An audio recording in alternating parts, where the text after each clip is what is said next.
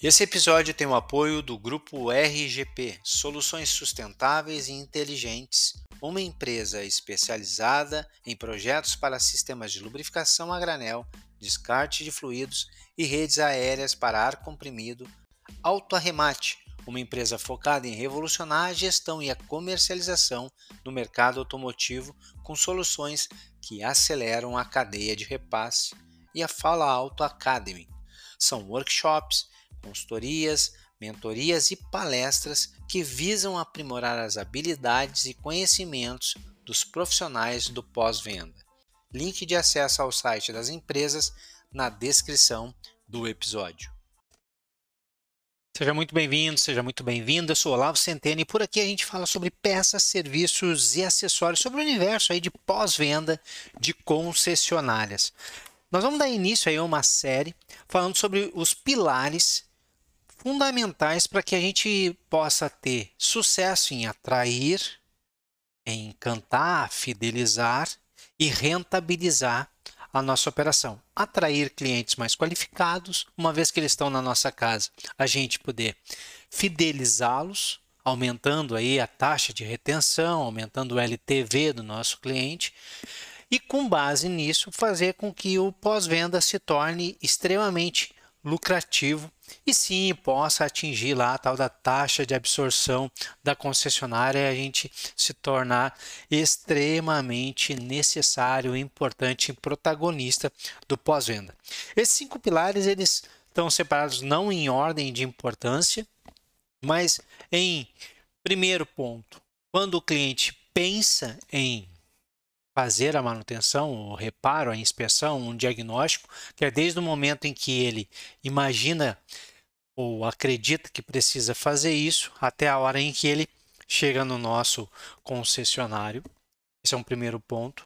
O outro pilar é, uma vez que tudo isso já foi feito, ele vir retirar o veículo, né? então ele ficar sabendo, ter o acompanhamento, ficar sabendo do que está sendo feito, é, ser criado ali toda uma história para que ele possa retirar o veículo dele, nosso concessionário. O terceiro pilar é o próprio concessionário, uma vez que cada vez é, mais clientes esperam o serviço ficar pronto na nossa operação, ficam ali no pós-venda, como que o pós-venda é estruturado, como prédio, como estrutura, como é, é, um lugar para se estar como que nós estruturamos isso? E esse é um pilar importante, porque a gente convida o cliente para ficar na nossa casa, mas não prepara a nossa casa para a visita do nosso cliente.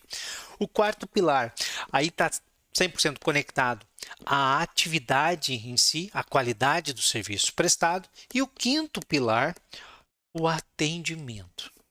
E aqui, tanto faz se a empresa tem uma, um consultor ou um recepcionista, ou um anfitrião, ou um facilitador, ou se é o próprio técnico que faz o atendimento do nosso cliente, seja no físico, seja no digital, seja na área de serviços, seja lá na área de peças.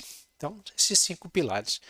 Nesse nosso episódio, eu quero falar sobre o primeiro pilar, que é esse momento em que o cliente acredita, ele percebe que precisa fazer a manutenção, um reparo ou um diagnóstico.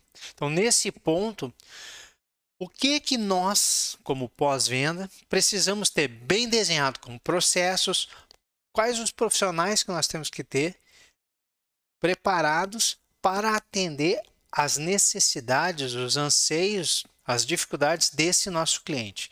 Então pensa que nós temos um grupo de clientes que eles precisam o que é o mais simples, que é fazer a revisão periódica, que é uma preventiva.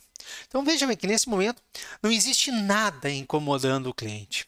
A única coisa que ele precisa é garantir uma manutenção preventiva para continuar tudo como está o veículo dele, seja caminhão, ônibus, motocicleta, trator, implemento agrícola e rodoviário, tanto faz, para que aquilo que ele comprou, aquele veículo ali, ele possa continuar usufruindo dele da, da melhor maneira possível. Qual é o time que nós temos que ter? Nós vamos fazer com que o cliente tenha que lembrar dessa revisão, essa manutenção preventiva, ou nós mesmos vamos nos antecipar? E se nós vamos nos antecipar a isso, quando entramos em contato com ele, nós já nos é, antecipadamente nos preocupamos em saber qual é realmente o canal que o cliente quer que a gente entre em contato, porque hoje em dia nós podemos mandar um e-mail, nós podemos mandar uma mensagem de SMS, nós podemos mandar uma mensagem no WhatsApp, nós podemos é, muitas marcas, o próprio automóvel, né, a multimídia do automóvel se tornou ali um meio de comunicação com o cliente. Nós podemos mandar uma, uma mensagem ali. Então, qual é o canal que o cliente, quando tirou o veículo conosco, seja zero quilômetro, nunca rodou, nunca funcionou, ou um seminovo, qual é o canal que o cliente disse entre em contato por esse canal. Mais do que isso, qual é o horário que o cliente disse lá na hora que ele pegou o veículo que é o melhor horário para que ele possa receber essas informações, essas intervenções ou esse nosso serviço que será prestado ao nosso cliente. Veja bem, nós, nós nem nós nem ligamos para o cliente ainda. Mas olha quanta coisa a gente já tem que pensar para ter qualidade nisso que nós estamos fazendo. Esse ponto, esse pilar, que é o pilar até que o veículo esteja no nosso pós-venda, ou então que o nosso time técnico esteja aonde o veículo está, esse primeiro pilar, que antecede tudo antes de mexer realmente, ele é muito importante para a satisfação do cliente. E antes de tudo isso, nós precisamos perguntar para o nosso cliente: como o senhor gostaria de ser contactado? Porque nós vamos fazer isso para você. Esse serviço de concierge que a gente está adotando no nosso concessionário, né? Os nossos BDCs, né, os times de CRM, estão se antecipando, entrando em contato com o cliente para que ele não vá perder ali essa manutenção preventiva. Então, olha só, o cliente não precisa, não tá, tá tudo ótimo, mas mesmo assim, para que esse tudo ótimo não passe a ser um problema, a gente tem que ter feito a lição de casa antes, ter perguntado para o cliente.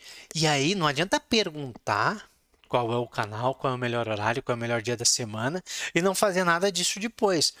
É perguntar isso e entrar em contato, garantindo que a gente vai fazer aquilo que combinou com o cliente lá atrás. Então, esse primeiro ponto. Outro ponto é: tem o cliente que passou a ter um problema. Qual o problema? Alguma coisa não está legal. Ele não está gostando de alguma coisa. Ele não está empenhado com o veículo na rua. Ele não está com o veículo parado no campo, ele não está com. Não é isso. Mas tem algo que não está funcionando como ele gostaria. Às vezes é um barulho, né? De tremendo, 300 barulhos que podem acontecer diferentes ali. Alguma coisa que não funciona corretamente. Ou então, né, o próprio sistema eletroeletrônico do automóvel, da motocicleta, do trator, do caminhão. Alguma coisa já está trazendo para isso. Olha, tem algo errado, tem uma mensagem aqui, a gente precisa verificar. Então, nesse momento, nós temos um diagnóstico para ser feito. Então, algo me incomoda e eu tenho um diagnóstico. E aqui um outro ponto. Se antes eu tinha todo um trabalho para entrar em contato como um concierge com o meu cliente, para algo que ele não precisa, tem todo um momento, todo uma, um script para convencê-lo e criar ali datas, ter datas e horários alternativos, três datas, dois horários alternativos para cada data, para encontrar o melhor momento para esse cliente no nosso pós-venda.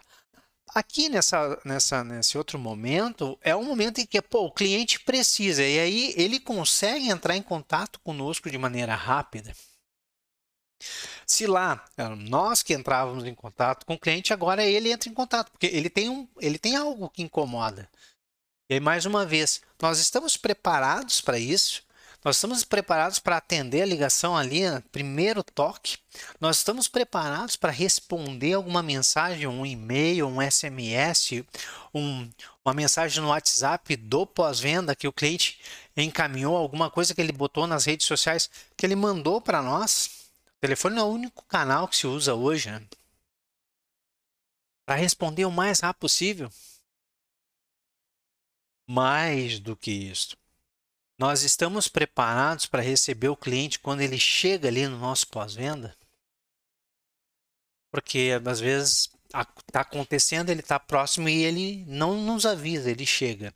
Daí a importância da gente conhecer a performance da nossa oficina, ter o sistema de agendamento muito bem estruturado, conectado com o dia a dia, a cada hora ele está sendo atualizado para a gente saber se tem ou não um espaço disponível na nossa oficina, saber qual a real eficiência e a, e a, e a eficácia do nosso time.